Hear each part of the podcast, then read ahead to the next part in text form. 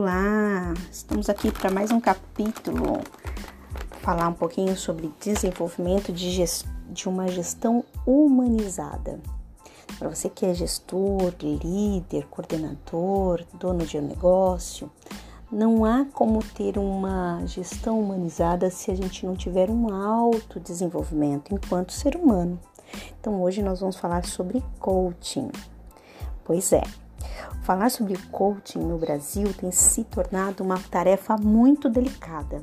A liberdade com que a palavra tem sido empregada para nomear diversas formas de intervenção, tanto individual como em grupo, é um dos motivos pela falta de clareza que vem reverberando aí no mercado. Então vamos falar um pouquinho sobre o que é coaching, trazendo grandes pensadores e estudiosos referências no Brasil e no mundo. Segundo Frederick Hudson, coaching é a arte de orientar pessoas, outras pessoas ou outros sistemas humanos para um futuro gratificante. Para Peter Drucker, coaching é tornar produtivas as forças das pessoas. Entendemos coaching como um processo de facilitar o desempenho, a aprendizagem e o desenvolvimento das pessoas para que elas alcancem os resultados que elas almejam. Para Rosa Kraus, socióloga, mestre em ciências sociais e doutora pela USP, ela também é presidente da Associação Brasileira de Coaching Executivo Empresarial, a Abracem. O processo de coaching apoia-se em pressupostos básicos de caráter eminente, humanísticos, dentre os quais destacamos as pessoas sabem mais do que elas imaginam. As pessoas possuem recursos que nem sempre são adequadamente utilizados. Metas desafiantes e viáveis estimulam as pessoas a darem o melhor de si. As pessoas têm capacidade de mudar se assim desejarem. Pessoas comuns são capazes de fazer coisas extraordinárias.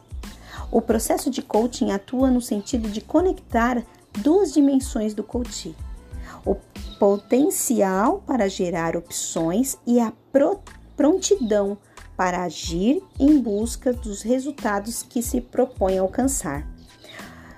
Coaching executivo, eu vou trazer um uma definição no Fórum de Executive Coaching de 2008. É um processo individualizado, experiencial de desenvolvimento de liderança que aperfeiçoa a capacidade de alcançar os objetivos organizacionais a curto e longo prazo. O coach executivo proporciona ao coach, que é o cliente, uma vivência de muitas vezes inédita e uma visão renovada dos benefícios da parceria, da colaboração e de um relacionamento transparente.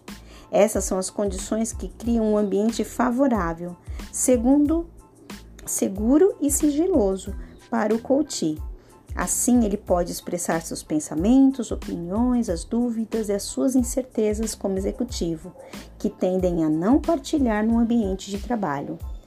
É também uma oportunidade ímpar para o coach ampliar o seu autodesenvolvimento, o seu autoconhecimento e exercitar a autogestão e tomar decisões baseadas em várias opções ou alternativas analisadas em termos de seus aspectos favoráveis e desfavoráveis.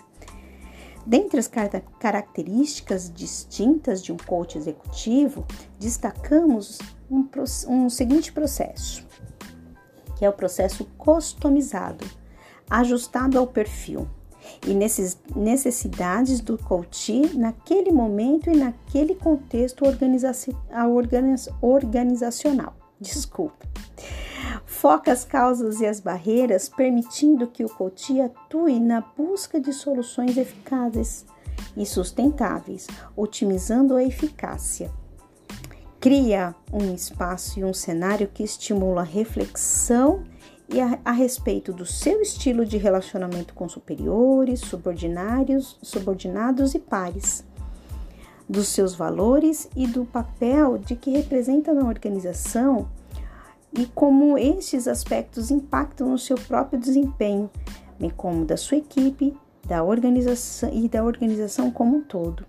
Envolve uma relação contratual complexa de várias pontas que abrangem não só o coaching, coachee, mas também a chefia imediata, apresenta um elevado poder de irradiação, uma vez que o processo de coaching executivo atua na ponta da pirâmide, centro do poder decisório, cuja influência impacta na a organização como um todo.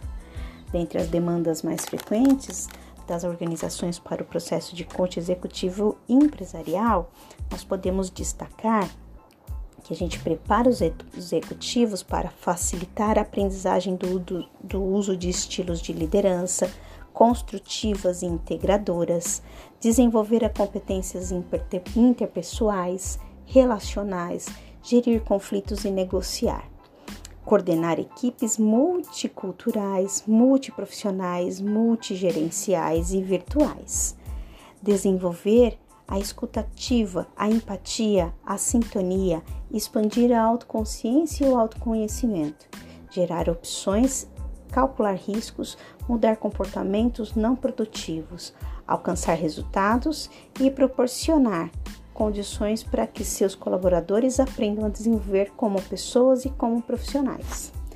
Convém lembrar que, além das demandas das organizações, será necessário considerar as demandas do próprio coach, que nem sempre coincidem com as da organização e que, por essa razão, acabam é, envolvem um trabalho cuidadoso de análise de compatibilização no decorrer de todo o processo de coaching.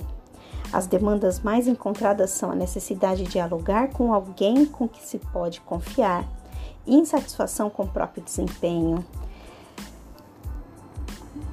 dificuldade de tomar decisões, gerir conflitos e delegar.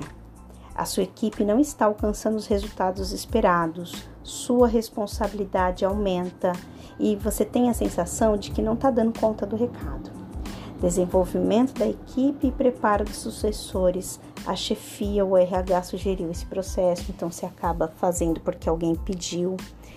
Mas o mais impactante é você perceber que ao longo do processo você vai ampliar a sua consciência, vai tomar a autorresponsabilidade, vai ter uma tomada de consciência em cima baseadas nos seus valores, é, uma tomada de consciência nos fatores que te motivam você vai quebrar muitas objeções e observar as crenças que te limitam e assim poder se auto gerir emocionalmente para que você tenha resultados diferentes. Você vai ter uma capacidade de ter um plano de ação muito mais sólido, muito mais consciente e muito mais atingível, porque faz sentido para você. E o acompanhamento do seu, dando seu auto feedback e observando seus resultados. Você amplia a sua visão sistêmica, melhora a autonomia, melhora a qualidade de vida, torna-se uma pessoa mais consciente de suas possibilidades usando o melhor do seu potencial. Melhora o seu foco, a sua disciplina, melhora a autoimagem e melhora muito mais as relações interpessoais. Espero que vocês tenham gostado e até a próxima.